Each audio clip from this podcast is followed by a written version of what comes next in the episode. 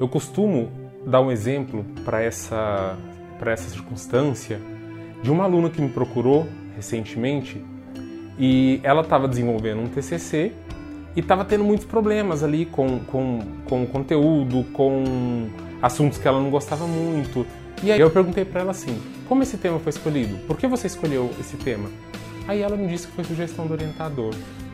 E eu costumo inclusive dizer em alguns vídeos que eu gravo, que eu faço, que o trabalho é seu, o TCC é seu, não é o seu orientador que tem que escolher o seu tema, é você. Você precisa escolher um tema dentro de uma área que você goste, que tenha material em abundância para pesquisa e que seja relevante na sua área, mas que você goste, não ele. Aí eu perguntei para ela, mas por que você acatou o tema que o seu orientador sugeriu se você não gostava de algumas coisas que tem a ver com esse tema?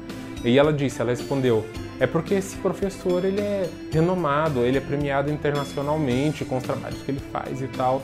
Aí eu fiz outra pergunta para ela. O que você quer com o seu TCC? Qual é o seu objetivo? Quando você terminar o TCC e se formar, terminar a, a faculdade, o que você vai fazer? Ela disse: vou prestar concurso. Então veio o questionamento: se você quer só prestar concurso, por que você está levando em consideração ideias tão enormes, tão, tão mirabolantes de um orientador que é premiado internacionalmente?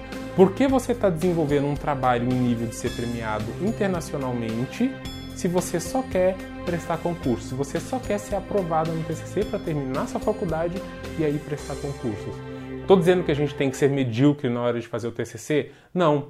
Mas, se você não quer ser premiado lá nos Estados Unidos, na Europa, você não precisa desenvolver um tema que seja tão difícil de encontrar material, que vai encontrar material só em idiomas estrangeiros, que vai abordar temas que você não goste.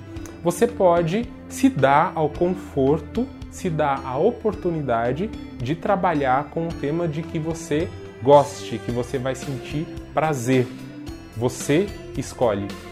Mas se de fato você quiser, você tiver intenção de apresentar em congressos, de tentar um mestrado, de tentar ser premiado internacionalmente como professor dessa aluna, então aí sim você vai precisar se esforçar às vezes em áreas que você não goste tanto para poder complementar, enriquecer o conteúdo desse trabalho para ele atender às normas das instituições que vão avaliar essa premiação ou que vão avaliar a sua entrada no, no, no mestrado.